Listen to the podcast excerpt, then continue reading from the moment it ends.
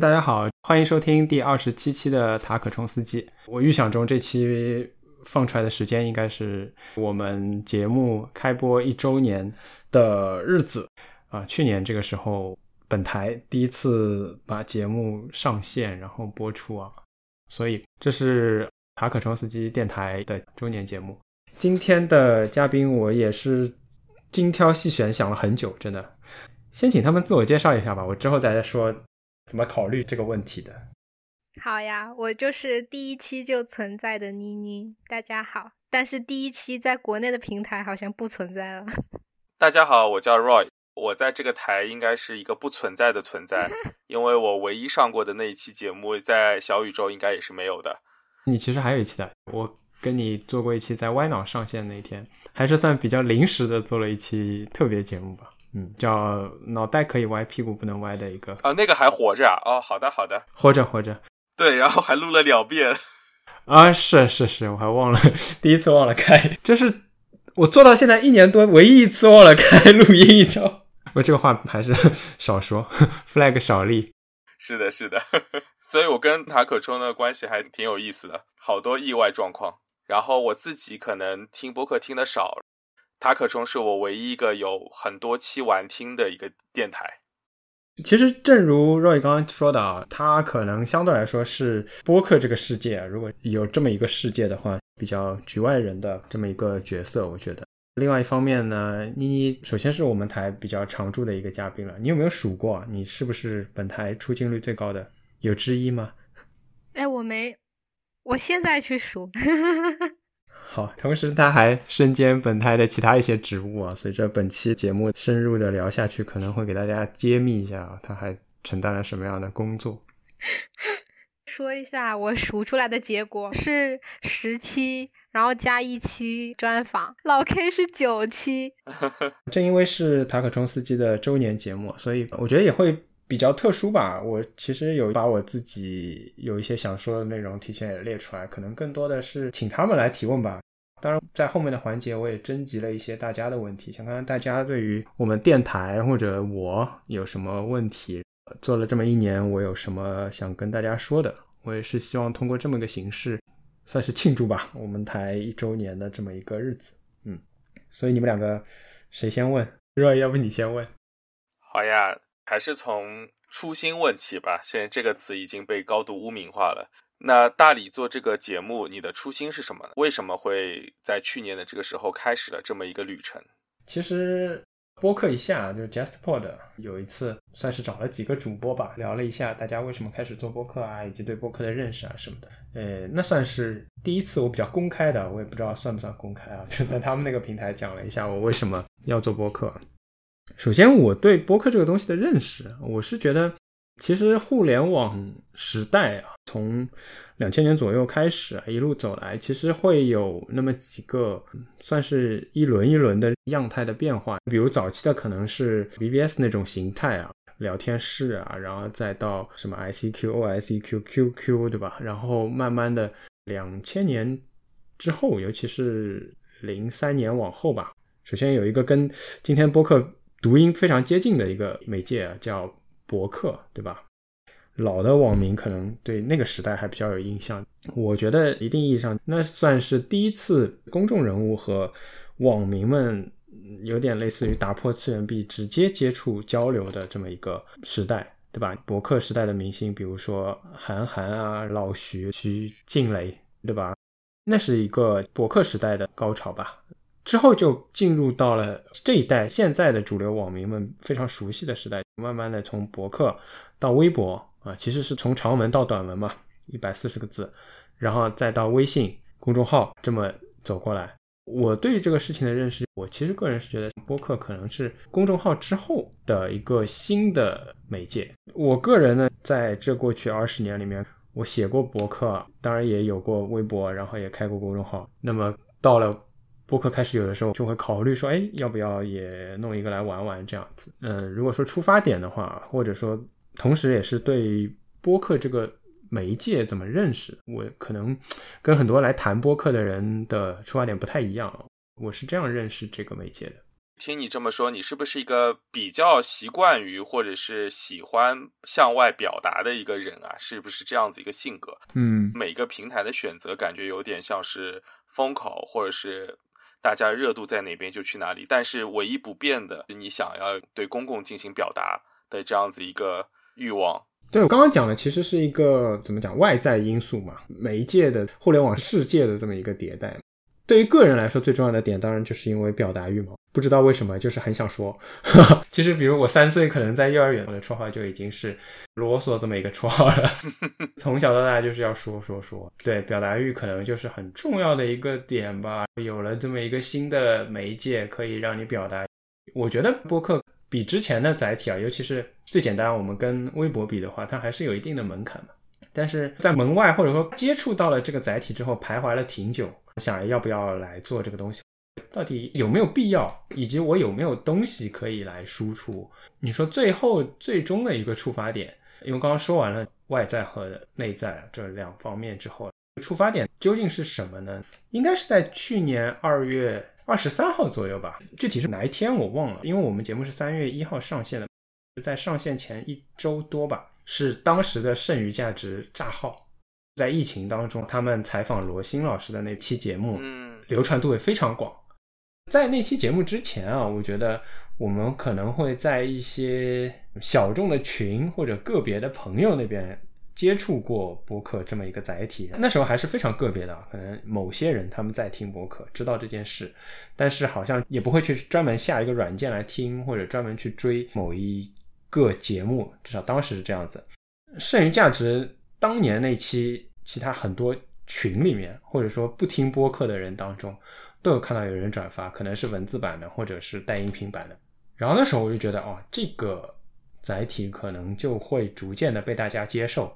它做到足够好，足够引起共鸣之后，它的传播度其实可以追上公众号啊这样的之前的这些媒介。另外一个点就是因为它这个账号就引起了我的一些怎么讲兴趣。关注吗？我也很难定义这个，因为我们这个节目也有人问我为什么叫这个名字嘛。账号当然是一种冲塔的表现和它的结果了，对吧？我觉得既然有账号这个事情，那冲塔这个事情也是要有继续有人要做，所以我的刚才聊到的这个表达欲可能还是要有地方来作为出口。对，所以这么几点原因吧，做了这么一个博客，满意吗？对，说到这个话题呢，我也想问问你们两个，你们怎么认识什么样的东西是播客这件事情，或者说播客的定义在你们眼中是什么样子？我总结就是一段可以回放的音频节目，如果没有被下架的话。那我的想法可能跟妮妮有点不大一样，因为网络有很多课程嘛，像什么樊登读书会啊之类的，它其实也是一个音频节目。那我会认为播客它比这些。单向输出的东西会多一些互动性，虽然听众不一定在这个互动的脉络里，那我觉得这可能是播客它有魅力的一个地方。它会让我其实想到的更多的是电台节目，主播相对比较固定嘛，它会形成一种风格化的东西，而这个风格化的东西可以说恰恰就是主播跟特定的听众群之间形成的一种非即时的互动，因为他们是一个双向选择的过程。播客它更强调的可能是一种个性。关于什么是播客这个事情，我自己首先也没有答案啊。然后，当然业界我觉得也没有答案。像 Clubhouse 刚开始的时候，人丁兴旺的一大原因就是好多主播都跑进来嘛，大家还不知道怎么用或者没想好怎么用，但总觉得还是可以用的。所以在那里面就有好几场关于播客的讨论，其中有一场我听了一会儿嘛。有人问说什么是播客，有人就开始说嘛，我们现在比如在小宇宙上看到的主流的中文世界认为的播客应该的样子啊，你们脑海中可以想到所有的播客的名字的样子，他就形容了一遍它的共性特点。但是你知道，在苹果的那个内置的播客或者 Podcast 的那个软件里面，中文区或者国服长期排在前列的有像郭德纲相声、段子来了，至少被苹果。放在那个类别下面，大家就很困惑，它到底是不是播客的东西吧？你可以把这两个东西往你们的定义里面套，然后就看这个东西是不是啊。但本质上，我是觉得没有必要太去纠结到底什么东西是播客，还是类比之前的你说一个人的博客，他爱发广告，他就不是博客吗？或者他爱贴段子，他就不是博客吗？他爱贴台词剧本，或者以前有的人就在博客里面只贴照片，他就不是吗？对吧？我觉得那当然，后来比如说发展出来像 Flickr 啊、Loft 啊或者 Instagram 啊这样的东西，就是它把它分流出来、细化出来了嘛。但是你很难说之前那个东西是或者不是，或者你应该做成什么样子。反正我觉得讲有这么一个争议啊，自己没有什么特别大的偏好，值得大家去。虽然我觉得其实是不值得啊，但大家很乐于去讨论这件事情。嗯，那么不妨问问大李，你自己从主播的角度，你觉得你自己的这一台节目？他最强的个性在哪里？这问题就是困扰我很久啊。作为我台出场频率最高的嘉宾，妮妮觉得我们节目有什么个性吗？你自己微博的 slogan 啊，永远在叛逆期，永远要唱反调。刚开始做的时候，我还会去，不管是看帖子，还是去看一些行业前辈们来讲怎么做这件事情。大家都说你要找准定位。我今天还在看一个帖子，关于听众微信群的这种分析啊，你要找到你的用户画像、目标客户。Anyway，然后我就觉得啊，我从来都没有办法搞清楚这件事情。我说不清楚我到底要做什么。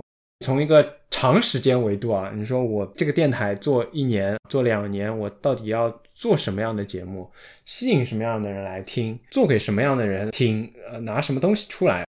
说实话，我没有一个清晰的框架和计划。这个事情其实也困扰我很久，然后我就一直在想，我到底做什么？如果你讲一个人，一个主播，他拥有一个电台，那他又要找到他的目标受众或者他自己的风格，首先只能从自己身上去找你的特长，你的可以持续输出的东西嘛。我自己首先是没有什么太大的特长和一技之长。从专业性上来讲，我是学法律的，然后我法律学了六年，呃，这个事情也许可以说，但是我的工作并不是完全贴合法律的，我工作是金融和资本市场的，但这个事情我只是把它当成一个工作，我没有觉得在这个工作以外的时间我有那么大的表达欲，虽然有时候作为吐槽我是可以吐槽，但我一年做节目全都聊中国资本市场，我觉得也蛮无聊的，我还是上班的时候聊就可以了，下班就还是算了。然后你说个人兴趣爱好嘛，我兴趣爱好是足球。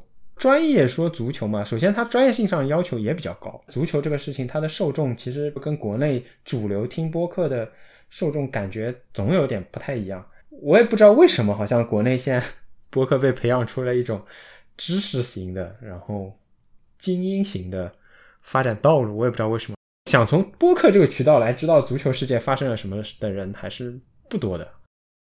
还有比如说啊，问我兴趣爱好，我可能会说我我喜欢读书。但是真的要拿这个东西来做节目呢，我就觉得其实我读书并不多，所以也并不能够支撑起一个节目。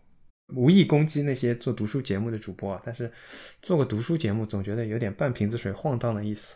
你前面讲了这么多困难，表达一下，我始终没有找到我自己的方向。上一期跟朱迪做了关于性别的嘛，因为他播客也听的比较多嘛。他当时对我台啊有一个算是定义吧，概括总结。他说我是直男严肃评论，然后我就接受了这个归类。我觉得 OK，我就做这个归类了。我现在对这个节目的定位就是这样的，就是直男严肃评论。大理说了一下整个播客圈的一些情况，对我而言也是很多新的知识嘛，一下子有种感觉。不管头部播客也好，还是最初非常小众的那些听播客的人群，有一种精英感也好，是不是很多有那种媒体感，有种反贼感？比如说大理自己的缘起是在于一个炸号的播客，听众呢又相当于是比较小众精英的，甚至是一些老豆瓣的这样子的这种感觉。播客生态是不是跟我们的政治环境是有关系的？提供了一个类似的出口。一看你就是不怎么听播客，你知道吗？人家头部播客怎么会冲塔呢？我前两天还在跟你吐槽这个事情嘛，但我真的不会放在节目里，节目里不好意思说人家这，连 Clubhouse 这个单词都不敢说，你跟我说冲塔，不可能的，你知道吧？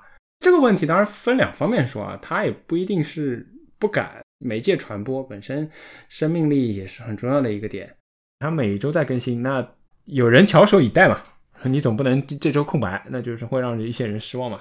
但是，首先来讲，要做大，我觉得肯定是不可能说去以身犯险的。我觉得你比较关注这个东西，你的愿望 是这样的。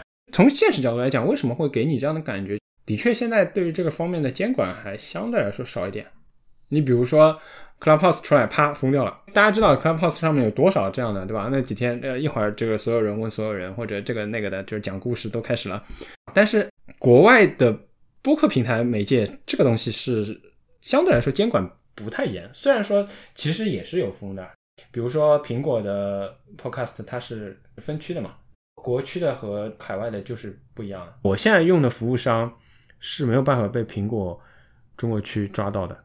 你用中国 ID 你搜塔可冲司机是没有的，更不要说墙内的这些，墙内的这些都直接是做这个音频审查的。像荔枝这种平台，他把我节目下架了，我去问他，他是可以反馈给我几分几秒哪一个话说的不对，你要么把它掐掉，要么上不了，就这样子。有审查你就其实是客观上冲不了嘛，你并不是说想不想冲的问题了。我个人认为啊，头部节目不会不可能是做这些事情啊，真的。我不知道会不会放进去，我多数不会放进去。但是如果 头部节目知道了，可以来找我，他们想做可以来找我。非常期待这一段。但他们也可能不屑跟我合作，你知道吧？这个订阅量，他们也不会听到我节目嘛？我觉得。那现在对于节目而言，最大的问题是音质吗？还有其他技术什么难关是大力你正在攻克的吗？这两期的音质应该都比较稳定了吧？音质这个事情呢，其实其实很大一部分程度要跟嘉宾连起来看，就这个问题啊，因为基本上所有的节目都还是线上录制的，我台也有很多嘉宾都是第一次录，我一方面要稍微做一些科普，要告诉他们怎么。把这件事情完成。另外一方面，我又是一个很不好意思跟他们做这方面科普的人，因为我觉得我好像给人家添了很多麻烦。人家本来就要抽时间做准备，然后来录之类的，我还要跟大家提很多要求。你要有不止一台设备啊，我就真的很难开这些口。我就觉得，反正你弄吧，弄完我大体上应该还是都能解决的这样子。嗯，马老师那期好像是我们录制。音质上了一个档次之后，又出了事故的一期，结果被马老师本人翻牌了，并且非常认真的给你提出了技术建议，这让人懊悔不已。USB 接口的麦克风买了没？马老师给您的建议，您采取了吗？我在最早做播客的时候看了很多文章嘛，教你播客入门之类的，他当中其实有讲到说。动圈麦克风和电容麦克风的区别，然后我看了一下，大致的意思就是说，呃，某一种类型更好，但那种更贵。嗯，对不起，我还没有买，因为本台串台散场通道那一期，散场通道告诉我，他制作播客只需要两台手机就够了，所以我还是要努力一下，缩减一下成本。为什么要缩减成本这个事情呢？我就讲一下，我有这种执念啊，其实。我当然买得起话筒，但是我总觉得一直在花钱。做一个播客要花多少钱？我顺便科普一下，其实也不多啊。如果你选择国内平台，比如说你把你的节目完全只托管于喜马拉雅、网易云、蜻蜓 FM、荔枝这些，你是可以不用花钱的。国内好像这个储存空间都不要钱一样的，成本就几乎只有你的时间成本。我的话，因为要充塔嘛，所以选了国外的服务器，一个月是九美元。我为了采访和嘉宾方便，我买了一个录音笔，是为了这个买的，还是双十一时候买的，大概三百块左右吧。啊，包括买录音笔的一个考虑，它比话筒为什么更合适？就是因为如果嘉宾没有设备，我还可以把录音笔快递过去。其实其他没没花什么钱了，但是总有一种感觉，干了一件不赚钱的事情，然后占用了你很多精力，也许影响你赚钱，但是你还要花很多钱，我就相对来说比较排斥。今年应该还是会买的吧？我觉得，如果有合适的可以推荐给我。这是音质的问题。至于你说有什么难关嘛，我剪播客特别慢，算不算难关？其他也没有特别的难关了，可能前期准备是一些问题。怎么样来选到一个题目，然后找到合适的人，有时候可能会是问题。我是觉得你的剪辑的思路有变得越来越清楚。如果你自己有录制，或者是听过全程原档的话，会发现。剪辑的思路是有变得更清晰的，然后就会把可能原本嘉宾自己聊的不好的部分，把它剪得非常好，必须要夸奖一下。前几期会有这样的问题，比如说啊，第一期老罗大体上也是跟我说，我们尽量不要有太多的提纲，把内容表现出来的部分，以免显得没劲啊，还是希望抓到一些灵感和临场的反应啊。二零。二零年的四月底到五月份有三期，主要还是讲新冠有关的三期节目吧。跟老张聊的这三期基本上也是这么一个状态。哎，背后说人家不太好，不是怪他，因为我是经历者嘛。那他觉得你对这个事情很了解，那我也就尽量不要把问题提前告诉你，想看到一些你的临场即兴的反应的点，而不是准备好的东西。那我觉得也可以，我也比较信任他作为一个前记者和我们朋友之间交流的时候他的那个状态。但是经过这两期，我会发现大家的思路和重点关注的地方的确是不一样的，这是一个非常重要的地方。为什么后来我就一直很坚持用提纲？或者我这个人脑子本身就跟大家可能不太一样。说实话，我关注的地方和我想到的东西本身有时候就可能有点偏。我如果不写下来，我很怕对方接不住。另外一个很重要的。点就是，我们其实都并没有自己想的这么牛逼，你并做不到你以为的技能反应很快，又妙语连珠，又聊的节奏很好，让大家觉得你们两个很活泼的互动，其实不会的。有有些问题呢，还是需要事先想一想。双方如果都不知道，有时候就可能聊的真的很冷场。这个东西跟脱口秀有点像，你聊的冷掉了之后，两个人只能越来越冷；聊的热络起来了，大家就会真的把思路打开了。那所以前提还是蛮重要。说到跟嘉宾有关的话题，包括前面你们问到的做播客的初心也好，或者冲动也好，我其实一直觉得我更适合做嘉宾。有时候其实我蛮想讲的，但我自己会觉得有点奇怪。如果你作为主播让我问了问题，呃，比如一个嘉宾讲，两个嘉宾也讲完，然后你再去说一大段，有时候会蛮奇怪的，我觉得。量会过大，太冗长，我自己的感觉。那找一期我来当主持人吧，然后你来聊好了呀。你要负责剪才可以啊。我们台是基本上就我一个人嘛，有多个主播的，他们就会有这样的情况。其实谁剪，很大程度上决定了这个节目的走向。啊，会再创作嘛？嗯，对，像刚才妮妮提到大理最近这个节目的这个质量，感觉像是可以把。一场对话救回来之类的，这已经不是剪口屁了，这简直是一个编辑。对啊，进化到了这个地步了，我觉得。对我自己来讲的话，作为主播，我在这个录制过程啊、聊天过程啊，其实很大程度上是在想怎么剪。其实有时候我是游离的，并没有在听嘉宾说什么。有大纲，我大体知道他会说什么。另外一方面，他论证过程有时候我接受的情况下，我可能会稍微飘一下，我会想这段怎么剪。哪些内容我可能就已经不准备要，或者哪些内容我是准备要？我自己一个蛮大的问题，我的语序其实很乱。我有时候会当开口说话的时候，会想到一些想要补充和排除掉的点，会把它先说出来，以至于这部分已经很冗长了。然后我想说什么，到这部分说完都还没说，所以有时候要调整。你们没有人 Q 我自己 Q，我来 Q 环节。剪辑是一段话，就基本上都要听到。至少四五遍吧。所以你现在还会剪前半节节目非常认真，剪后半节就有点放弃的状态吗？也不是放弃，比如说口癖肯定是前面很少，后面越来越多，因为后面有一些小的点就跳过去了。那大力，你现在通常一期节目真正花在剪上的时间是多少？不是说你花多久啊，一周两周，而是说多少小时真的在这上面干活的？我其实没有统计过这个事情，但是大体上这样。一两个小时里面只能剪出十到十五分钟的东西吧。一段我基本上听四到五遍，那你这样想也差不多嘛。十分钟的节目基本上要听到五遍嘛，就五十分钟啊，还要做一些操作什么的。这个节目真的成品出来了，就很不想听了，已经要吐了。然后我们节目一般的成片率大概是百分之五十，我录两个小时，我可以出来一个小时的东西。那如果录了四个小时，为什么要录四个小时这么折磨自己？我只有那上中下那三期是录了四个小时，真的。你会对节目的长度有自己一个把控吗？我其实不太会对节目，比如说今天我们录节目，我就说啊不行，我们一定要一个小时之内完成，两个小时之内完成，不会的。但是大纲出来，我大致就会知道，嗯，聊完这些大纲需要的时间还是大体上有数的嘛。但基本上我们。现在聊的时间都在一个半小时到两个小时左右，可能还会超一点，所以出来节目就会在一个小时上下吧。所以其实对你的生活而言，这个播客也已经占了很大很大的比重了。对啊，对啊，我最早做这个节目的时候，还企图周更，每个礼拜规划好下个礼拜讲什么，然后这一期录的时候，那等于上一期已经剪完了嘛，录完已经要约下一期的人讲什么主题，怎么出大纲，规定自己在这一个星期里面把它剪出来，但后来发现并做不到。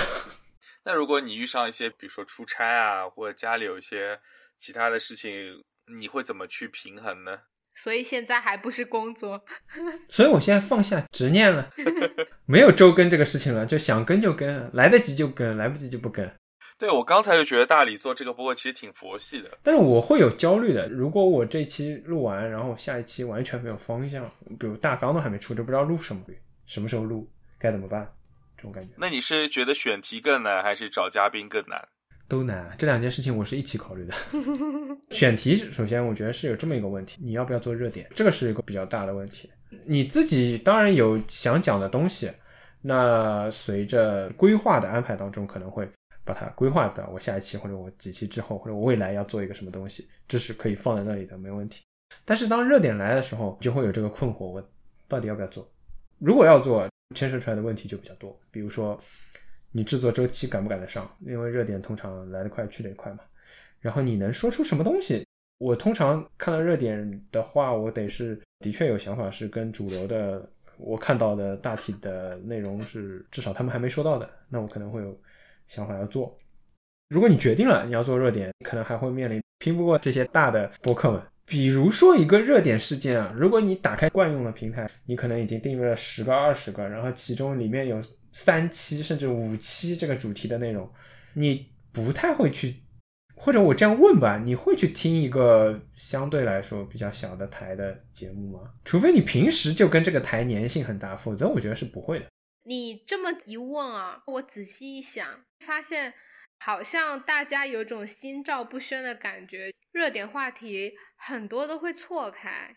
头部的那几个播客的话，比如九九六的话，他们分不同时间段在聊这个话题。这我倒没有关注到。其实并没有存在说同一个话题三五个播客同时都发出来了这一期。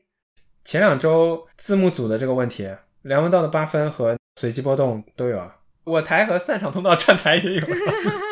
我怎么隐约有种感觉啊？逛一个播客平台，随便找一个话题，点进去试试看的发生率还是低的，主要可能还是粘性吧，追听了。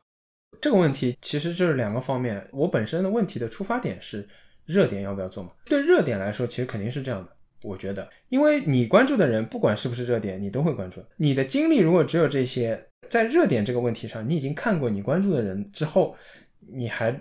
多少愿意去听其他人？其实不太会愿意的，因为大家都有个审美疲劳的嘛。你又不是做研究，你对这个问题再热衷，你就不可能七八个小时。那基本上，如果说这些播客做得好的话，主流文献都可以全部都来一遍了，等于做了一次文献检索了。在这种情况下，还是说要冒出新的观点，那更不可能了。第二方面呢，我觉得是会有你所谓的检索啊，或者说这种路人，比如说我之前听过一个上海的播客。他家住在虹口区，他就关键词虹口，然后把平台上所有跟虹口区有关的东西都听了一遍。他有足够长的时间，他可以今天听，明天听，他可以几个礼拜、长年累月的去听，因为这个事情对他来说他有兴趣，他不觉得枯燥。这种关键词出来的东西当然可能是不一样的，在小的话题上，在这种检索上是会有的，但热点会是什么样子呢？因为前两天有人跟我聊到汉密尔顿嘛，比如说你去搜汉密尔顿，或者说小宇宙之前做过一个弦子的合集，有多少？嗯，发声本身没有问题啊，但是前赴后继的做一个热点专题的这个热情，那就真的是二十几档节目都在那里。当然各自有各自的听众了，但你说作为一个路人，我觉得他不太会去听他没有听过的那些电台的节目的。所以你现在是对播放量已经没什么目标了，是吗？我最早刚开始做的时候，我。也许对播放量有执念，为什么这么说？因为我并没有意识到，我老婆说我老在刷那个页面，看一看到底有多少人听了。但是后来我就至少最近，我有时候可能几天都不到后台去看。先这样啊，我讲一下国内有多少平台。我自己有一个后台，是我的托管的网站，我可以在这个后台看。但是呢，国内所有的平台的数据都是各个平台各自的，因为国内是不用 ISS。这个方式的，除了个别几个平台，比如说头条的笔挺，还有小宇宙。像主流的喜马拉雅、荔枝啊、网易云啊这样的，都是需要你单独把音频上传的。很重要的原因就是他们要做审核嘛，然后他们随时可以把你下架。所以，一方面做完一期节目要去这么多平台传，每个平台规矩还不一样。对于我台来说，对吧？最重要的每个平台的敏感词还不一样，你也不知道到底哪个词触犯了。说到这个，我就先说一下审核的问题，给你们讲个段子啊。有台散场通道做圣诞节那期节目的时候，他的 show notes 里面写到他用的歌，这个坂本龙一的 Merry Christmas, Mr. Lawrence。然后网易云死活传不上去，他排查了整个 show notes 上面所有的文字都没有排查出问题。最后网易云告诉他，你的文档里面提到了 ASMR。然后他说我的文档里面哪里有 ASMR 呢？Merry Christmas 的 AS 和 Mr. Lawrence 的 MR 连在了一起，他还精确识别到了你有一个空格，想蒙蔽我们的识别系统，但是我识别出来了。对不起，你的 show notes 有问题。所以他这期排查到最后，他还是要通过这么一个人工的方法，才能够让自己的 show notes 过。所以很多平台根本不知道这个东西到底会在哪个点上就触发到了它的敏感点，对吧？比如说像荔枝，我都不确定这期能不能上荔枝的一个重要的原因是，不仅事关尺度问题，它还不允许你在节目中提任何平台，包括微博，包括 B 站啊。有时候就会碰到这样的问题，比如说我。跟老 K 做那期美国大选，他们说不能讲时政，我说这不是时政啊，这是两千年的事情。他说涉及到美国大选就是时政，你看看能不能把美国大选去掉。那我说去掉节目就没了，我在谈美国大选，你让我把美国大选去掉，那我谈什么？那就算了，那这事情就没得谈。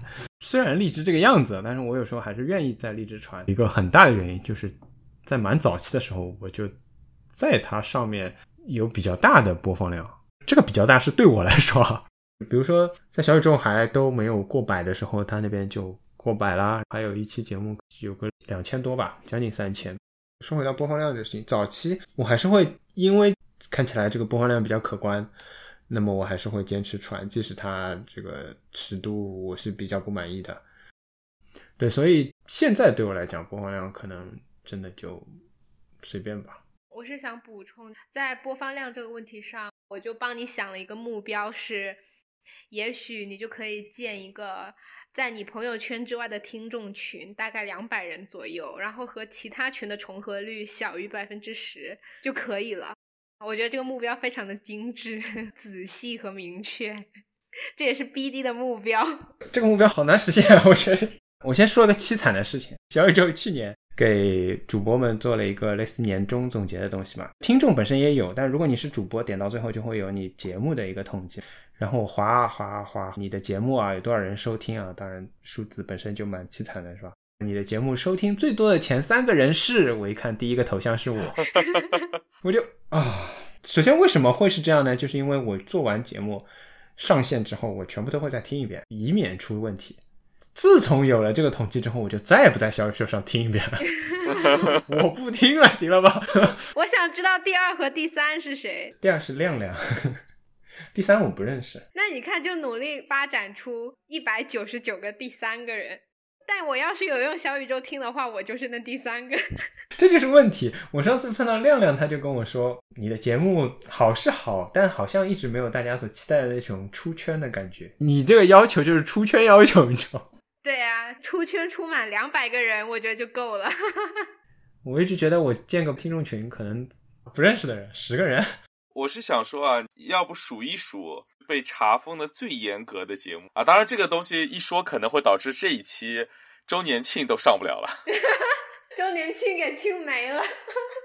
我觉得最近对这个事情还有个什么感悟呢？我觉得还是安全重要。人多了，你真的不知道，你肯定是会讨人厌的。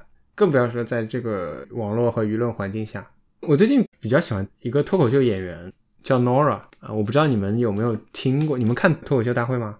不看，不看。我原来也是不看的，我也是因为一个非常地方保护主义的理由，听一个播客提到最近上海话的保护啊，以及推广上海话的人啊，他就讲到了 Nora 这个人，说现在提到他呢，可能很重要的一个标签会变成黄浦区两套房，说他在节目里面提说他黄浦区两套房。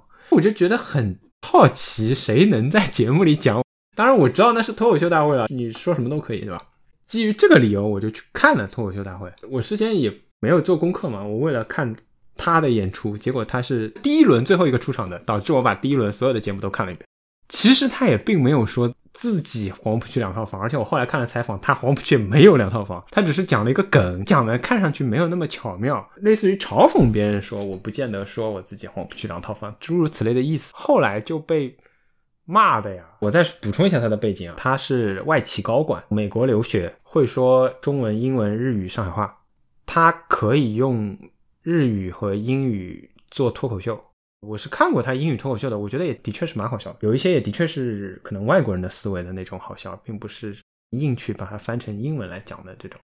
不重要，重要的是他演完之后，李诞作为评委就说：“我知道你很优秀，你上来就说你自己很优秀，你是外企高管，你会很多门语言，你这样的人给我很大的压迫感。”他说：“做脱口秀是要给人快乐的，不要给观众压迫感。”然后弹幕就一下子风向就变了，所有人都在说他有压迫感，所有人都在说你这个人炫耀啊，把黄浦区两套房又拎出来，就说你有两套房了不起。其实他并没有说我有两套房。有一天，Clubhouse 上聊中文播客的发展什么的，Nora 也在房间里，他也发言了。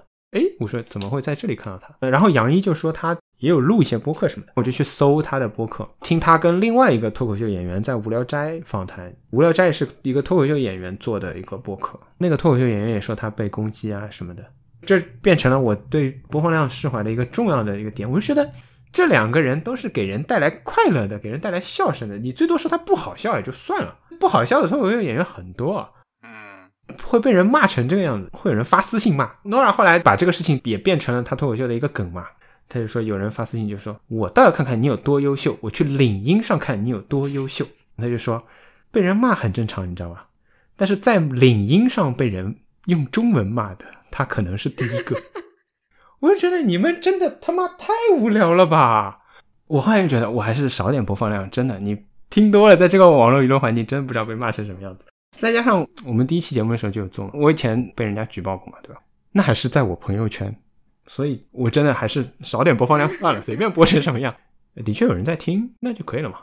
其实塔可冲嘛，像妮妮刚才说大理的一个节目的特色，说一些别人不会说的话，或者是甚至在一些话题上说的是个别人相反的话，那个其实无形中也是一种塔嘛，或者说文化的塔、舆论的塔。前一阵子女权那个节目名字就已经很挑衅了嘛，大理你怎么看这个呢？你有听到过一些什么反馈吗？说你这些节目给听众带来一些什么样的感觉？我其实，在那之前就做过一期不算反女权吧，但是跟女权唱反调的一期节目，李广南风零零二，标题叫“政治不正确的炒一个冷点”，抓热点真的很难，因为我也没有这个精力、这个时效来完成。是在杭州那个杀妻案，现在说可能很多人都不记得了，那个时候。还蛮热点的一个当保安的老公吧，把老婆杀了嘛，说失踪了，对吧？微博上很多评论就说曾经有这么那么一个人失踪了，肯定是她老公干的。我当时其实已经做了一期这样的节目，我不希望大家有这样一种思维，为什么呢？就是因为其实为什么呢？就其实听节目就可以了。为什么？因为我是学法律的嘛，那我们以前有比较有名的一些案子，涉及到包括国家赔偿啊什么的一些冤假错案了，就是都是因为这样的事情造成的。我当时要讲的是，你有这样的一个思维，你就会导致冤假错案和错误的判断。这个节目到现在播放量也只有一百九十九，我看可能听的人也不多嘛。随机波动其实那时候也做了类似关于杀妻案的节目，当然他们的立场相对来说要比较女权了。那期其实，在小宇宙上就有一个人给我留言，我听了随机波动的那期节目，也听了你这期节目，你们两个观点不一样，但我觉得都很好。我觉得这样就够了。我这个节目的确就像刚刚讲的，可能听的人不多啊。但是这个节目出来，我想表达的的确，我觉得你们主流或者说大家的大的声量是朝那个方向。我还是要提醒一下，可能有些地方是大家没有注意到的。然后有人听到了之后觉得说，对你这个的确跟我看到的不太一样，但是 OK，你的观点也是很值得听一听的，我觉得就可以了。对，我觉得这个心态跟写文字的人有些时候还蛮共通的，或者是和任何的广义的创作者吧，有时候很大的播放量、点击率是一回事。但那个时候，真正的改变了谁，或者是说触及到了谁，有一个知音难觅的那种感觉，你觅到了那种感受带来的，可以说是成就感，或者说我对自己的认同，其实是相当强烈的，甚至会强过你有很大的一个点击量。放在现在这个阶段，我可以不太在意播放量的一个很重要的原因，是因为的确你做完节目是会有反馈的，或者这个反馈即使没有频率那么高啊，但是时不时会有反馈的，那我觉得也足够了。就国内的平台有时候是会蛮奇怪的，东边不亮西边亮，你知道吗？比如说我在荔枝上播放量最高的是一期讲足球的，然后三河大神那期呢，却是在网易云音乐上播了快三千九吧，对我来说还都。挺高的，所以听众群的两百人其实是也许可以完成的。算了算了，到时候去举报你。那那些人会导流过来吗？每个平台自己的突出点和它目标受众就不一样的。我顺便给大家科普一下吧。比如说皮艇是头条的类似小宇宙这么一个软件，它做的比小宇宙晚。它想导流它头条的流量，它的主推的内容是悬疑故事、恐怖小说、侦探故事之类的音频节目。各个平台我都装了嘛，它不断的会给你推侦探推理啊、悬疑故事，有人失踪了，三十年后找到之类的。像荔枝很多都是感情，喜马拉雅我其实也没订阅嘛，那你就看他给你推什么嘛。其实很多都是什么股票，然后历史，可能某一期会撞上他们的需求吧，但整个节目并不会撞上太多需求，我觉得 撞得上就撞呗，就这样子。其实现在还有一个 A P P 叫 Moon F M，月亮那个 Moon，好像平时是要付费的。但是除夕和年初一 那天是限时免费，我就下载了。我之所以要提这个，还包括皮艇，都是因为至少目前为止，这两个软件上我台的节目是全的，不用翻墙的应该。包括我之前那一期吗？对，全部完整。哇哦，皮艇完整是一件很离奇的事情，知道吧？我们实在太透明了，存在在皮艇上没有被任何人发现，竟然存在在一个头条下的一个播客平台，但并没有人发现我们有这样的。内容 偷偷的就藏在里面。你这一期出去就没了那一期。也许皮艇的人会听上？讲到播放量的问题嘛，我之前在微博上看单立人喜剧的老板吧，他就说播客这些人就太好玩了，本身流量不大啊，还喜欢在那儿串台，一个台的流量左口袋导右口袋导到另一个台去。比如说我们跟散场通道上两期比如串台，当然人家体量应该比我们大一点。因为刚刚讲到一些监管啊，一些因素吧，虽然可能我觉得冲塔不是主流，但是大家总的来说还是都是非常真诚的，因为大家都还是在一个安全的边界里面，愿意去做很多事情，所以才会有很多串台啊啊！当然了，这个播客到底有多少听众也是一个很沉迷的事情。之前经常开玩笑说一半听众是主播嘛，我在做播客之前从来没有听过播客。所以你们呢？我邀请你们做播客之前，你们会听节目吗？我也是从那一期疫情之下的那个危机与新闻罗西那一期开始听播客的。Roy 是什么时候开始的？他至今尚未开始。对，那期可能真的也是我第一期比较认真的去听的一集，但是到最后也没有把那集给听完，因为发现。我对播客的一个问题就是，我会喜欢花整块的时间去听它。如果我花了那么长的时间下去，但它的知识密度或者是节奏不符合我想要的话，那我可能会听着听着觉得我在浪费自己的时间。但如果它的知识密度又符合我的需求，我好像就没有办法，比如说在厨房切配的时候再听它。当然不是说我一定要去记笔记啊，但是我会觉得我的注意力偏出去之后漏掉了一句话，我都很难受。处于我没办法找到一个中间态，那只是刚好对我这样子比较龟毛的人而言，播客这种形态的产品满足不了我，所以即使是那一期大家都已经提到的这一期，它最终我还是没有将它完听。那我最近有完听的，其实也恰恰是大理介绍给我的散场通道，它是有打到我的痛点，流量左口袋倒右口袋的典型。对。总体而言，如果一定是播客的话，我可能会希望它能够更加轻松一点。如果它是变得非常知识型的，我会选择去看书。我其实也差不多是这样，但是我可能因为学识没有 Roy 丰富，所以要求会低一点。大部分节目还听得比较下去。所以，Roy 听完两期赛场通道之后，他们聊的其他影视话题，你如果看过，你会想听吗？也不一定哎，因为我最近听的原因是因为你告诉我它两个版本有很大差距，那我肯定想要去听一下《机魂》的台版跟大陆版到底差距在哪里。但是下一个他可能聊电影，我看情况吧，还是看有没有痛点能够被打到。没事，先听我台节目。啊，对对。所以主播，你要不要透露一下你的播客 list 前五最近是什么？为什么要在节目里介 介绍给我听什么？时长最长的，而且玩听率最高的应该是互左互右，他们也都是挺直男视角的嘛，对吧？比如说互左互右最近有一个栏目嘛，栏目请的是上海书评的执行主编嘛，开了一个叫午后偏见的子栏目嘛，他也是常驻嘉宾嘛。其实他是跟我一级的，上海某高校的辩论协会的前成员，所以我们其实在本科的时候就认识。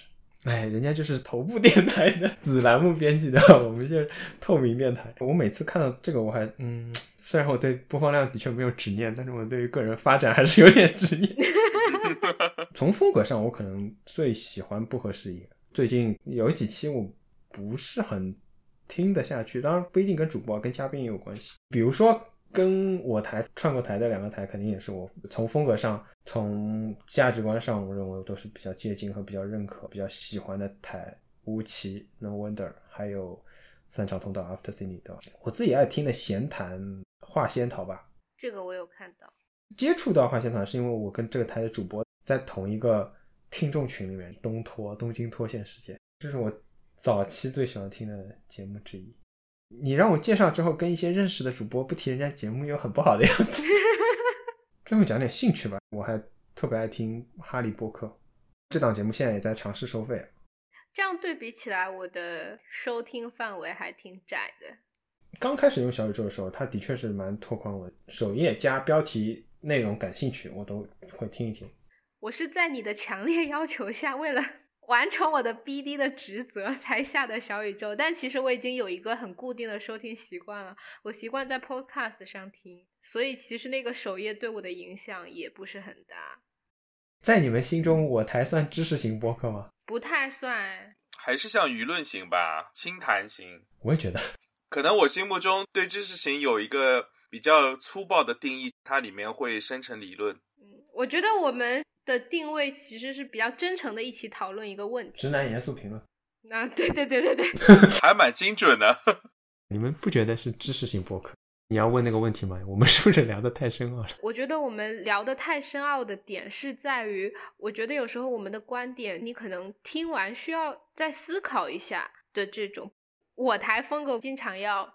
讲少数人说的话，或者是唱唱反调嘛？那你要接受这个反调的话，我觉得作为一个听众的话，你在日常的习惯里面是要有愿意去思考少数声音的合理性的存在的。嗯，其实有很多话题，像三和大神、小镇青年跟正能量的小孩那几期，我觉得其实都是需要一点点思考量的。我刚装小宇宙那一周左右是有点开过那些首页节目的啊，我觉得那些首页节目给我的感觉就是听完就不需要思考，然后可以的，可以的，适可而止。可能觉得啊这个说的还不错，那个说的还不错，然后就完了。我的深奥是在指这里，可是其实现在大部分人听节目也就是听个响，最好是不要思考比较好。哎，所以这个事情就跟前面收听场景是有关的嘛，大家。多数收听场景像小宇宙，它上面有时候会有字在跳的，做家务听、开车听，嗯，它并没有太多时间给你思考，思考也很累，大家也没有太多时间以这个播客为载体去思考，我觉得。嗯。另外一个问题，这可能是我的问题，我不太善于把我自己想说的东西说清楚。其实，之所以让大家想一想，是因为可能没有说到底，我可能留了最后一层。或者我说了最后一层，但是如何到达最后一层，我中间可能跳了一步就放在那。我有时候表达是会有这个情况的。我以前带辩论队嘛，带我们学院辩论队前前后后快十年的时间，哎，说实话也没有取得什么好的成绩。很大部分原因就是因为小朋友听不懂我说什么，他们觉得嗯你说的思路很有道理，但我们表达不出来，就是这么个情况。嗯，这样吧，我问问你们，你们觉得？我台除了内容之外，音乐有吸引你们的地方吗？说实话，有，非常有。而且我觉得每次打开音乐的时候，我心里第一个反应都是：哇塞，大理对音乐好有感觉，而且听的歌的食谱很广。我每次第一个感觉都是这个。你听了哪几期节目？对我也很好奇。不一定玩听啊，但是打开过大理的节目，开头都是音乐嘛，对吧？片头曲好歹是知道的。性别议题，一封给马世芳的信，心灵奇旅，又包括三和大神，我觉得音乐都很棒，有很多甚至我是完全都没听过的音乐。感觉我强行 Q 你们吹一下，就小凤姐有在听吗？你现在是外放的状态吗？没有，不可能啊！因为音乐百分之八十不是我挑的，百分之八十是我老婆挑的。但是她怎么知道内容是什么？她不是不听你的节目吗？我有时候剪辑的时候是外放的，所以小凤非常支持你的播客事业，是吗？还好吧，不反对就算支持啦。肯定会占用很多时间嘛，比如说我今天会在房间里录嘛，然后他。尽量不要发出声音之类的，所以对是支持的。对，我觉得小凤姐作为主播的家属是非常辛苦的。我记得马芳那期我们聊到一点，然后小凤姐就到一点才去卫生间洗澡。此处应该给小凤姐加三十秒的掌声。说到我们家隔音很差的样子。我其实一直想做我台音乐的歌单，但一方面是没空，另外一方面是现在各个平台都不全嘛。曲库不全，没有办法在某个平台把这个些歌都找到。第三点是我台有很多歌也是冲塔的，就导致哎呀，我跟赛场通道串台这一期讲字幕组的开场 BGM 是我自己选的，那个 BGM 后来很多平台都跟我说，你的违禁在于你的 BGM，请你把 BGM 换掉才能上。我就在某些平台换成了问题出现，我再告诉大家，告诉大家有问题，但大家不一定听得出来。所以我在这里也说一下，行啊，那音乐也聊到了，选选本台播客前五。如果听的不全，我就不问了。我列出来了，我心中最喜欢的第一期还是给了五月天，我自己聊的，而且因为聊的内容，所以我还是留给五月天。第二期是性别，之后是三和大神那期，然后小镇青年，正能量小孩。我其实是非常喜欢马芳那期，但是因为那期的音质问题，我默了把它往后挪了。说实话，其实应该还能听吧？能听，但是你知道，相较于他前两期音质上了一个档次之后，我感觉那个好像又回到了解放前的水平。有听众向我反映说，音质很影响你听下去的耐心。是会了，因为我之前所有的节目。出来之后，我都是自己会听一遍的，但可能自己的孩子、自己宝贝吧，我总觉得没有太大的影响。在进入问题环节之前吧，我们还是采访一下 BD 到底是经历了多少困难。在做节目之前，原本有很多粉丝号的微博就已经没了。哎，BD 也是一个擅长冲塔的 BD，所以原本积累的可能潜在观众就已经消失了。我是在某次滑。约会软件的途中发现了，哎，约会软件也可以做推广，于是我兴致勃勃的把我们的节目放上了我的 profile 里面，结果我的号被封了。这是玩的第一个约会软件，叫 Tinder。后面软件越玩越多，而且非常坚持的在那些软件上放所有我们节目的二维码或者是截图什么的。可是，可能播客的收听群体真的不是一个大的群体，脱离了 Tinder 到国内的各种约会软件平台上，我放点旅游风景照，浏览量就很高；放播客的二维码图片，浏览量就很低。也可能是我用的约会软件的市场都太下沉了，大部分用户不知道播客是什么，听的又死得太快了，它死在了第一线上。所以听说有台嘉宾可以跟人家线下见面的时候要求对方现场点订阅，就非常羡慕。我想了一下，我一个月能成功约四个人，一年也只能涨四十八个订阅。而且还不一定是有效订阅，就觉得非常的难。有台还能滑到嘉宾，你知道吗？也可能是因为 BD 现在所处的城市比较小，可能等我回到上海之后，也许会有另一番作为。对，目前一共也就安利了我三到五个收听量吧，我觉得有点 BD 非常的心碎，而且还被封掉了一共三个号，三个全是听的吗？封了一个听的的号，封掉了两个探探的号。我觉得我现在对于各个约会软件的用户水平层次，我都能画出一个层次的画像了。你应该在有台听友群里问一下，其他人是怎么推广的？我觉得还是不要放图片，是不是会好一点？直接打文字是吧？手把手教，请你去下载一个什么 APP，到哪里去听，或者发个链接给他，请你听完之后写听后感。这些我都已经说了。而且只要能放到个人动态里能置顶的，我都已经发了。我就说，只要你有听，可以跟我聊听后感，就会有很大的机会，我一定会跟你见面的。结果还是没有人愿意跟我聊，一上来就是要聊一些别的有的没的，没有人要说播客这件事情，就让我很生气。听一集播客一个小时之后才能跟你聊，还不一定能够知道自己聊出结果来。现在都太快餐文化了吧？可能不接受这一套。反正没有底线的 BD 一定是会继续做这件事情的。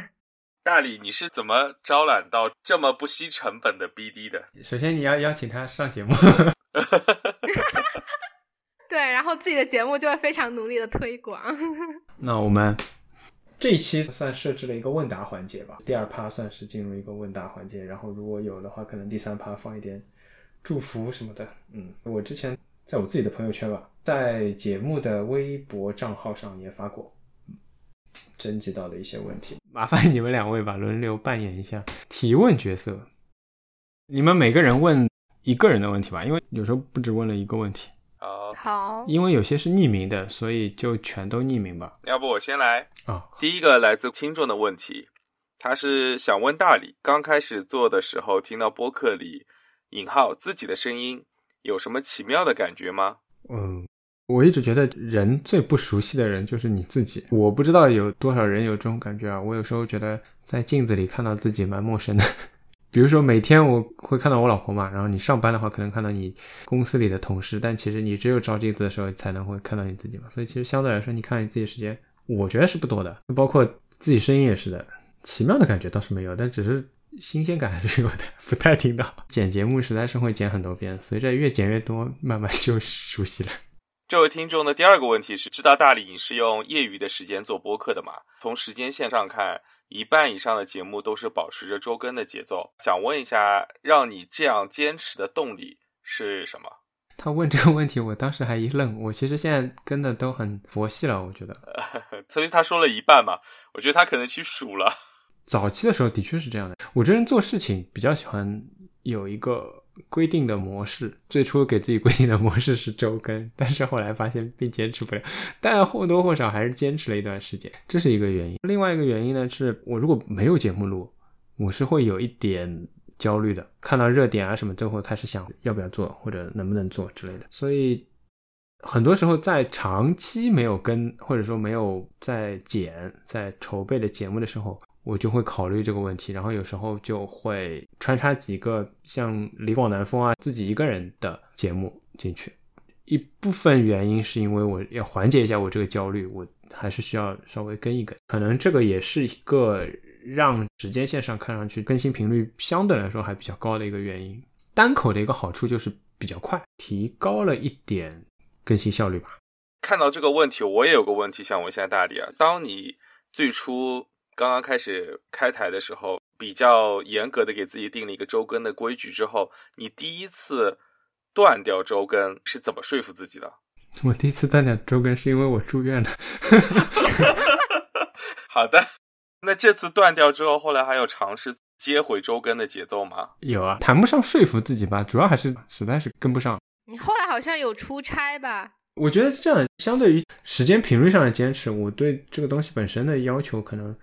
虽然我现在会稍微放一点口癖，保持流畅感，但是对剪辑可能是我更执着的地方。包括听别人节目，我不太能接受，有些明显就觉得你这个地方可以剪掉了嘛。一些无谓的绕了半天才进入这句话，他想说什么，这么两三秒钟，我觉得明显不需要的地方，我肯定是要把它剪掉的，节约一点时间剪辑，然后啪把它放上来，就我更不能接受。这个东西本身就挺有争议的，有很多人都会，也不是说很多人吧，但有些播客会这样。我只能说大家的选择不同吧，我可能宁愿少跟一点。嗯，我来提问啦。有一位听众提问是想知道播客塔可冲司机的 slogan 是随机更新，试图讲一些故事和观点吗？我其实没有 slogan。你开了一个节目嘛，在各个网站上注册，他就让你写个人简介啊什么的，我真的不知道写什么。后面有一个问题是关于名字的，我要解释这个名字的话，我觉得挺长的，也有一定危险性，是吧？就不想明确的解释，不写嘛，好像又不太好。其实我蛮早的时候，即使我在做周更的时候，我就已经写了随机更新，我觉得我肯定是会断的。因为我有全职的工作嘛，而且我觉得，因为我们现在是输出内容嘛，万一我哪一天输出不出来了，万一我哪一天没有什么东西想讲的，那可能就不做了。对，所以我就这么写的。这个问题让我想到，我有一个非常重要的问题，在你节目不做之前，你有可能请到小凤姐来上节目吗？我们最后一期吧，好吧，先立一个 flag，好吧。最后一期，好，至于试图讲一些故事和观点，这后半段，我当时就在想，还是围绕我这个播客到底是要干嘛，是要讲什么，有什么主题，对象是谁，我这些问题都不知道。那我无非不是讲故事，就是讲观点了。其实我是想说，我们现在变成了直男严肃评论，所以肯定是观点，但我又不想显得你那么普通又那么自信，谁要听你讲观点？然后我也讲一些故事吧，故事好像更轻松一点，对，所以我就写了这么一句话。了解。好，下一位听众的问题，第一个是为什么要叫塔可冲司机？我其实整个节目我都想纠正一下，第一期我有讲冲塔是可以冲，我不是一定要冲塔，冲塔是可以的，不是一定要冲，真的。这一层啊，我想表达意思主要还是不要自我审查，你想说什么就说什么，但不是一定要说这个，你天天说这个嘛，有人会觉得你无聊，可能这是一方面。另外一方面，我当然可能是借一下塔可夫斯基的谐音啊，我没有看过他的电影，其实我当时是想着，除了这些严肃内容，我们也聊聊阳春白雪、风花雪月，谈谈音乐，谈谈电影。虽然我也不懂音乐，一年以后我们回头来看，我们音乐谈了，电影也谈了，所以本台的立台宗旨也已经达到了。这位听众还有第二个问题：未来大理会不会有才艺展示环节，比如唱首歌？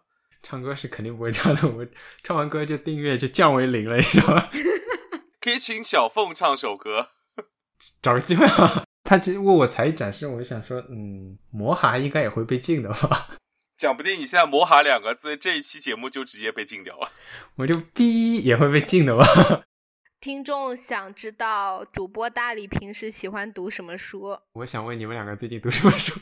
我先说吧，我觉得我的肯定是最普通、最没有技术含量的。我在看去年随机波动他们推荐的那个《光明共和国》，我觉得其实没有很好看，正在努力的把它看完。我今天刚巧吧，刚把福克的《古典时代疯狂史》翻完了。最近手头上今天又重新打开了一本新书，是马克思的《雇佣劳动与资本》，同时还在读的一本是《像我们一样疯狂：美式精神疾病的全球化》。真的不是一个 level 的。他说这个，我想起来了，我们跟 吴奇隆温的串台那期讲《Soul 心灵奇旅》，其实是 Roy 在小宇宙上留了一个很长很长的评论，非常专业的关于 存在主义的解读。好多人都说哇，你们台听众好有文化，好有水平。我说嗯，那其实是我们嘉宾。我那天其实就是早上想边吃饭边听。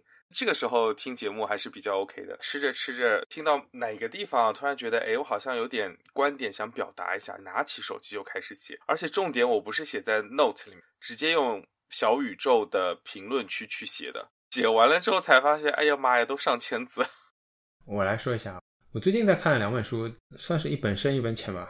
有一本是社会契约论，有一本是哲学的故事。哲学的故事其实就是科普型的嘛。一边在翻这本书，一边在想，今年如果有机会的话，是不是做一期关于哲学科普之类的节目啊？基本上很多事情没有故意，但做着做着就在想，能不能做期节目这样子。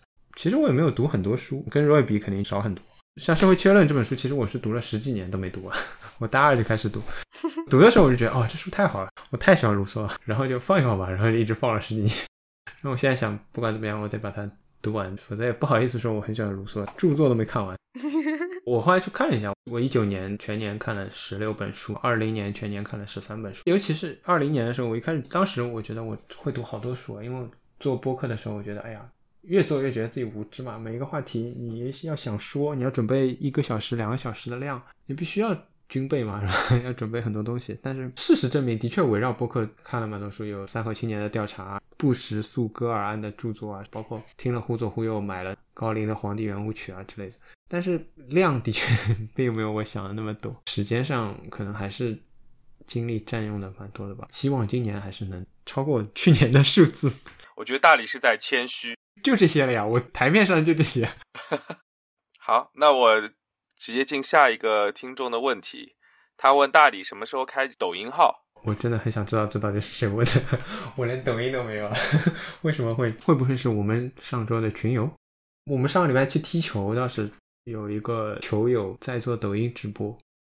让我们进入下一个提的问题是：想做成一个什么样的播客？希望听众和受众都是哪些人？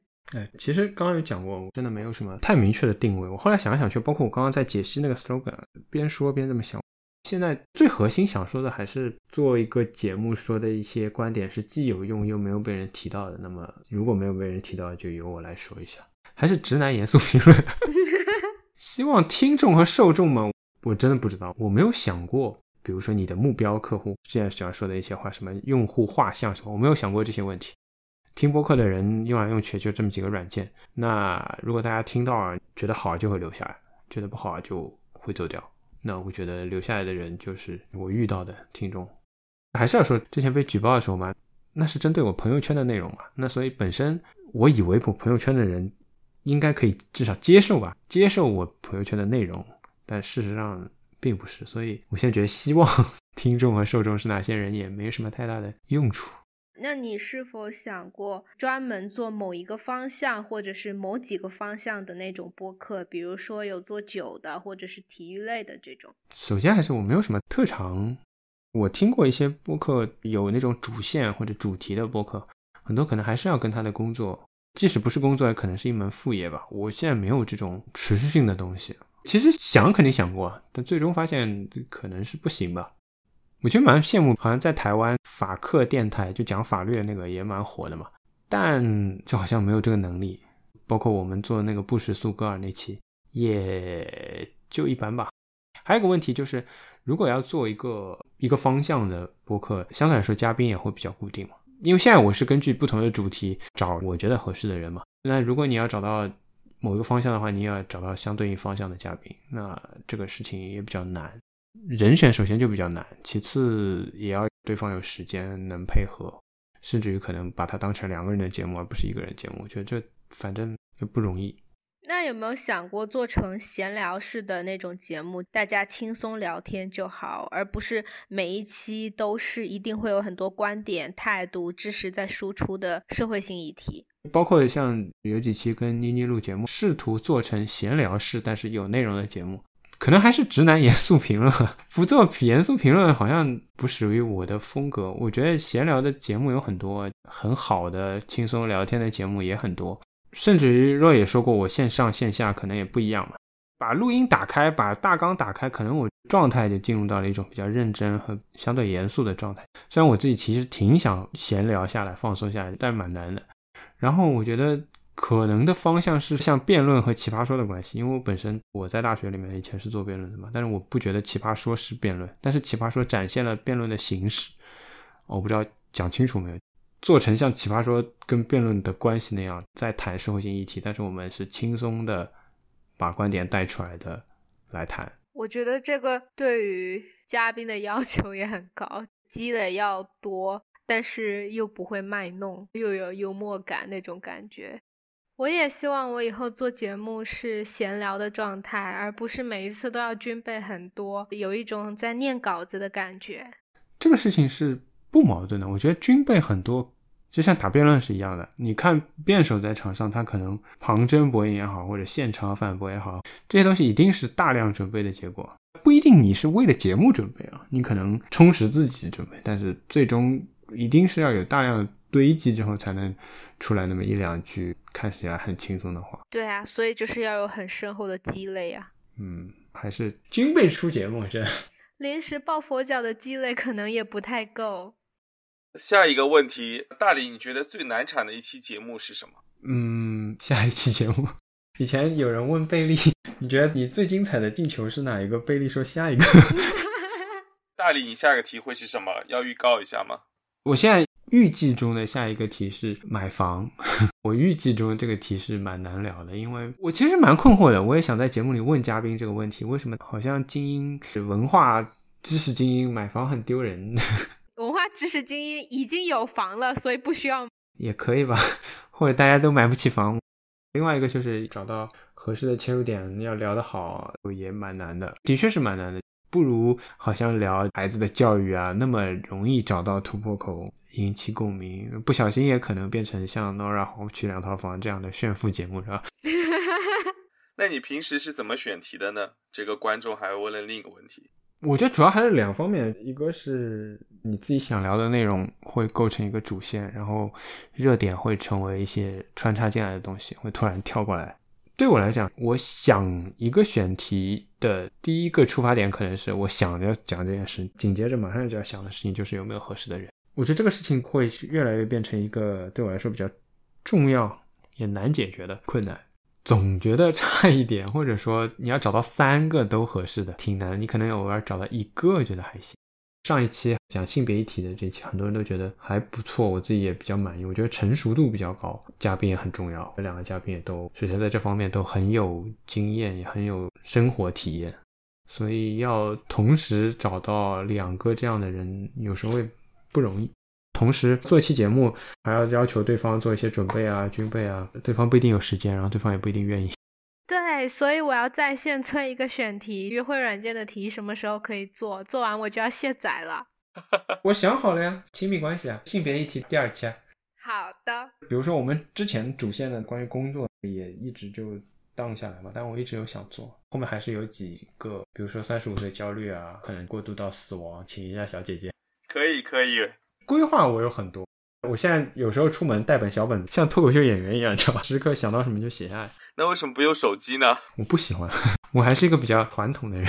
接下去是主播自己最满意哪一期节目呢？满意的话，应该还是最近的这一期，因为节目肯定是越做越好的嘛。我觉得这一期应该不输主流播客吧，但可能也就是自己的孩子自己好。最近的一期应该理论上是最满意的。马芳那期刚做完的时候，你问我，我肯定应该也是马芳那期。我倒没有觉得，因为这期节目我最满意，好像它是高于其他节目的。还是刚刚那个话，它肯定是随着经验积累啊，来慢慢的提升。就像你们说，我剪辑可能也会比以前好一点嘛。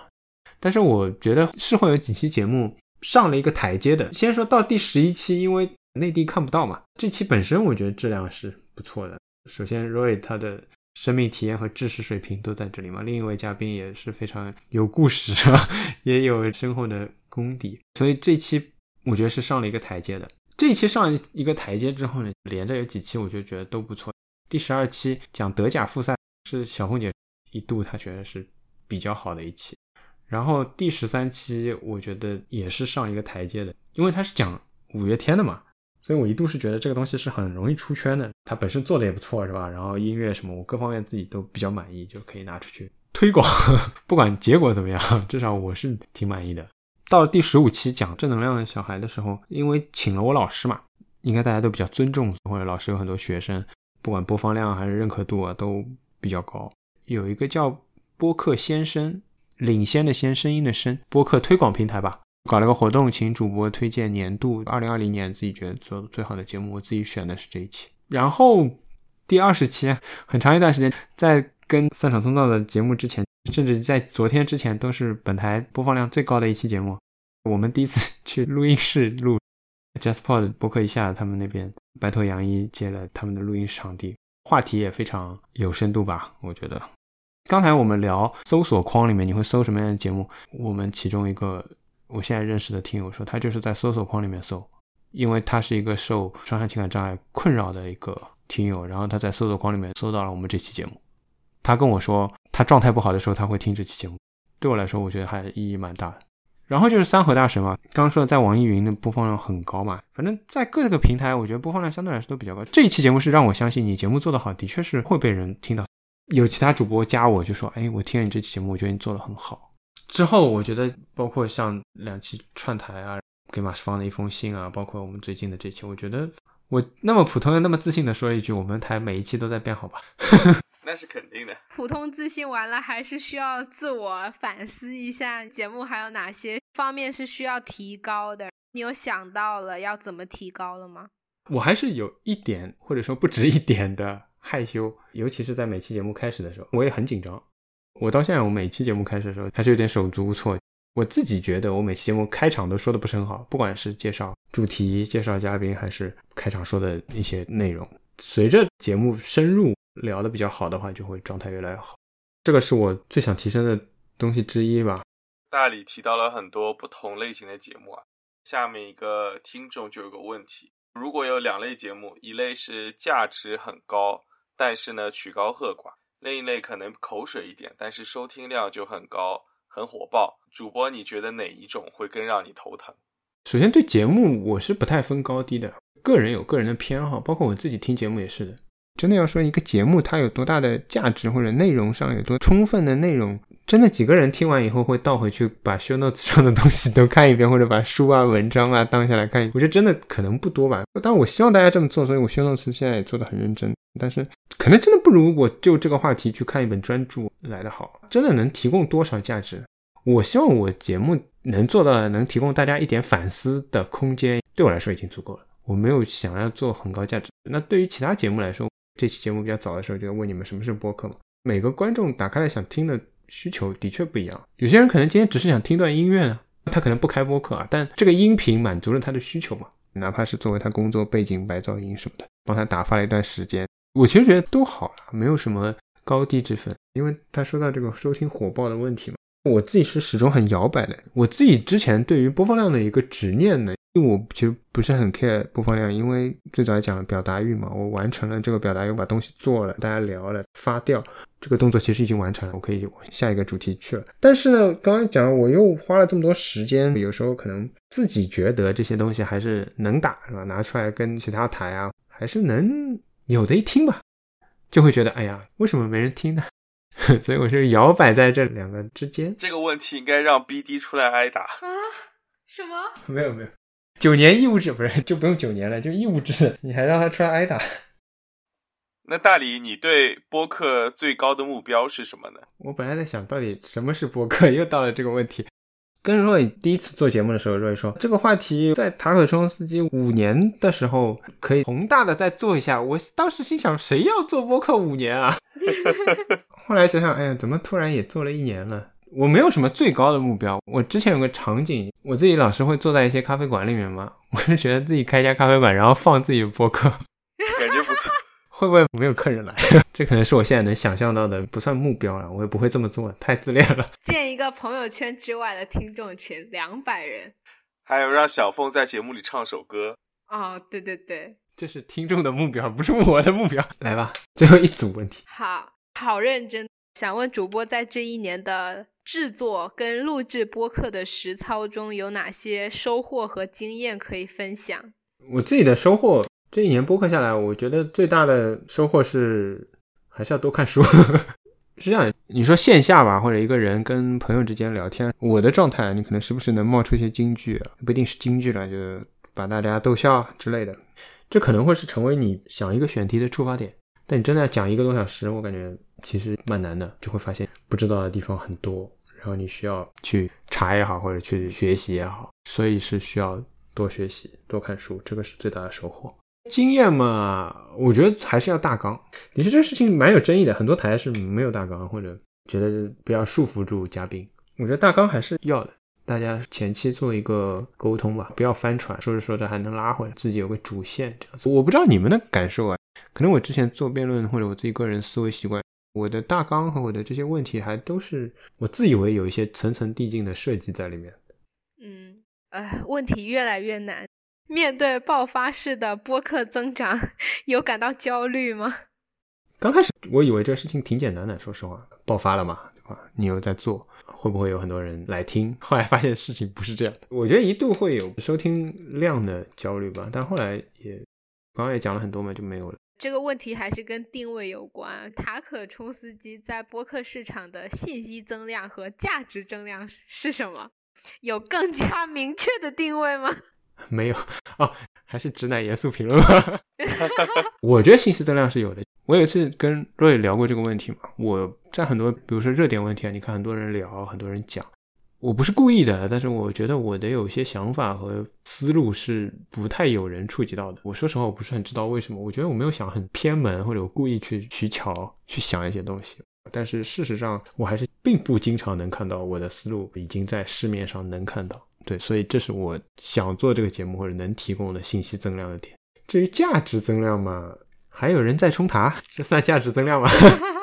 好，那大理在选择嘉宾和话题的时候有哪些 tricks 吗？嗯，没有什么 tricks，表达欲肯定是第一位的嘛。嘉宾其实真的蛮难的，刚刚已经讲了蛮多遍。举个例子啊，去年年底的时候，有一个蛮著名的前律师叫郝劲松被抓了，被提起公诉了，挺想讲他的，然后就一直找不到很合适的人。其实郝劲松是一个很有话题的人物，也是我很喜欢的一个人物。我自己也是这个专业的，但是我还是很难找到合适的人。这一年的全部节目里最满意的是哪一期？这个刚刚其实有回答过了。那对哪一期觉得最遗憾、最想重新聊、重新制作？重新制作肯定是马世芳了，是吧？我也是。重新聊倒没有，我觉得每一期哦，也许有可能不识苏格尔案，我不确定，我没有收到足够的反馈，是不是太干了？我一直有这个疑问，我没有遇到那种嘉宾聊下来整个就崩掉了，觉得不行。好，那下一年里，你对自己的播客有哪些期待？我说实话，我觉得没什么太大的期待。当然，我希望更受欢迎，这是肯定的。做了个东西，肯定是希望大家喜欢。自己还保持更新吧，能聊的话题都能找到合适的人聊，再能做出一两个稍微广泛认可一点的，这样好像要求太多了，算了，还是不说了。能保持更新，就说明都还正常。哪天不做了，就说明可能做的也不好。我还在等着五周年呢。行，那以上这么多就是我征集到的听友朋友的一些问题，关于本台和我。第三部分的话，我们可能会放一些同样也是征集到的听友或者嘉宾朋友们的祝福、祝愿。哎，我怎么突然觉得自己想了一个非常恶俗的？我觉得还蛮温馨的，外加可以在节目里面听到很多很多人的声音，甚至能听到听众朋友们的声音。我台收听率。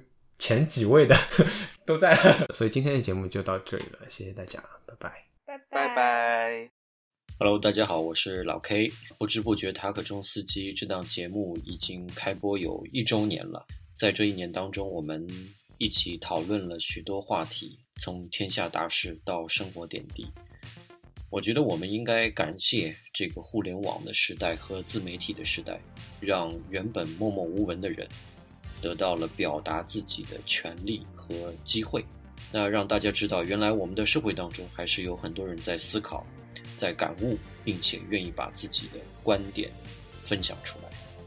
希望我们这个节目能够越办越好，让大家更多的听到有深度、有温度的好内容。谢谢大家。塔可中司机一周年快乐！这一年，大理主播带着我们从音乐聊到电影。从法律聊到体育，跟着你一起探索了很多未知的领域和有意思的新世界。希望在未来会有更多有意思的话题出现在节目当中，让我们继续一起冲塔吧。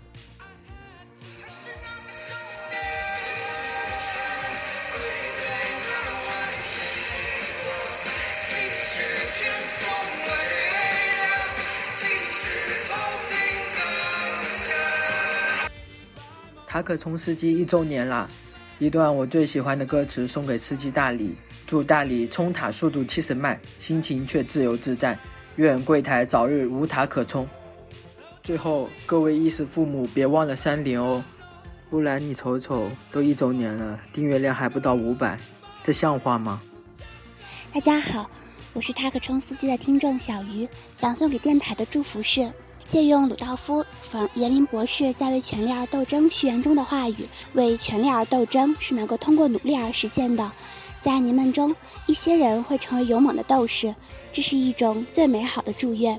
世上一切法权是经由斗争而获得的，每一项寄存的法律规则必定只是从对抗他的人手中夺取的。法权就是斗争。对我而言，塔可冲斯基意味着一种宣告。与虚无斗争注定失败，而失败者必然一无所获。无论如何，我最恐惧的终将到来。而福柯说了，权力可以启动无休无止的斗争。面对无可避免、无法逃避的事实，我总可以自由地认识、自由地选择、自由地相信。真理也许存在于人类的自我之中，因而要相信人类的自我，不要害怕活着。也不去害怕死亡，有勇气去做应该做的事，去希冀，去创造，去超越。愿因深夜而相会的我们，都赢得人生这场游戏，然后迎来真正的解放，把人的世界和人的关系还给人自己。大理好，我是阿秋。在漩涡中的我们，有责任记录漩涡的样子。希望大理的这个目前还不算火爆的播客，能继续说出和记录我们身处的漩涡的样子和鲜活的个体生命的样貌。作为公共记忆的一部分也好，作为我们这群不合时宜的人存在和连接的证明也好，来共同对抗这个急速变化和轻易遗忘的世界。祝塔可冲司机越办越好。期待五周年的纪念节目尽快到来。司机一岁啦，生日快乐！BD 会好好努力，早日帮助我们台实现收听量翻倍，建起听众群的心愿。主播和主播太太辛苦啦！